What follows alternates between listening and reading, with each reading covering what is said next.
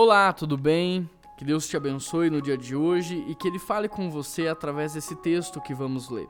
Miqueias 6, verso 8, o texto diz assim: Ele mostrou a você, ó homem, o que é bom e o que o Senhor exige.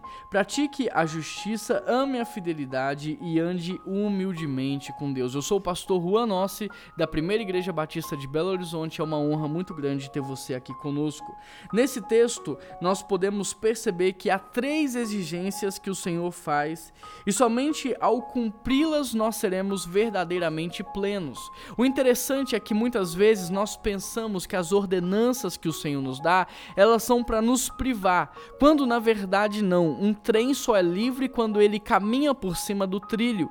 E é isso que acontece com aqueles que praticam a palavra do Senhor. Eles se tornam livres, eles podem andar com velocidade na direção que Deus tem. E aqui há três exigências. A primeira delas é pratique a justiça, a segunda é ame a fidelidade e a terceira é ande humildemente com Deus. Deixa eu te perguntar: você é alguém que tem praticado a justiça?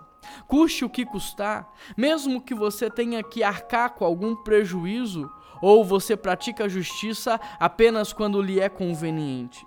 Você é alguém que ama a fidelidade, pratica a fidelidade, ou você se aproveita das oportunidades para poder trair, tirar proveito, para tirar alguém do seu cargo, puxar o tapete de um amigo? O texto diz: ame a fidelidade. E terceiro, ande humildemente com Deus.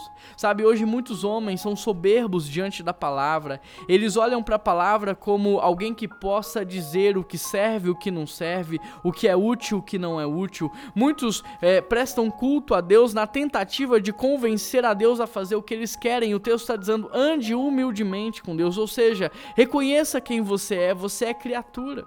Você é servo, você não sabe nem o que vai acontecer daqui 10 minutos. Quem dirá o que vai acontecer amanhã? Você não sabe o que é bom, perfeito e agradável para você, mas Deus sabe, porque Ele é atemporal, Ele é eterno. Por isso, busque a Deus, confie na vontade dEle e pratique a, a, os seus decretos, as suas exigências, e você viverá de maneira sobrenatural.